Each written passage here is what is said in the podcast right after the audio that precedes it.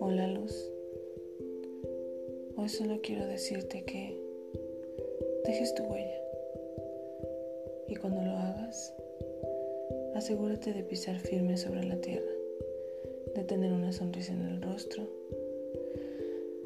aunque por dentro te sientas tambaleante y la incertidumbre quiere invadirte con. No sé qué va a pasar. Susurra una voz en tu mente.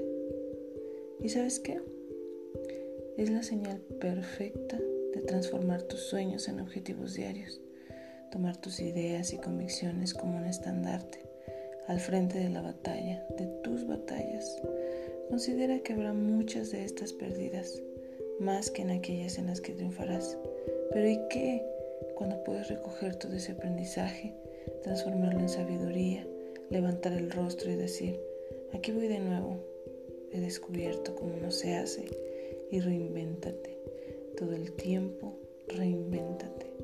Recuerda que el universo permanece en movimiento y si tú decides quedarte quieto, no solo te estarás quedando quieto, sino que el universo te dejará atrás. Solo tú tienes la capacidad de decidir si el fracaso es un verbo en tu vida y decir, fracasé y fracasaré mucho más para mostrar esa apertura al conocimiento o transformarlo en un adjetivo, quedarte estancado y decir, soy un fracasado y dar la razón a tus miedos y a los bombardeos externos que aunque no digan nada siempre están señalando con ignorancia.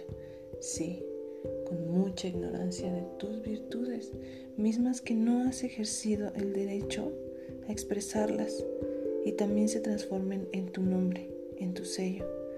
¿Acaso crees que no te faltas a ti mismo cuando solo te resignas a ser uno más del constructo que te rodea? Te insultas cuando dejas tus dones preciosos de lado. Abre esos hermosos regalos, pero sobre todo, ábrete a vivirlos, a experimentarlos, disfrutarlos y compartirlos. Siente la dicha de hacerlo con humildad. Ámate, abrázate.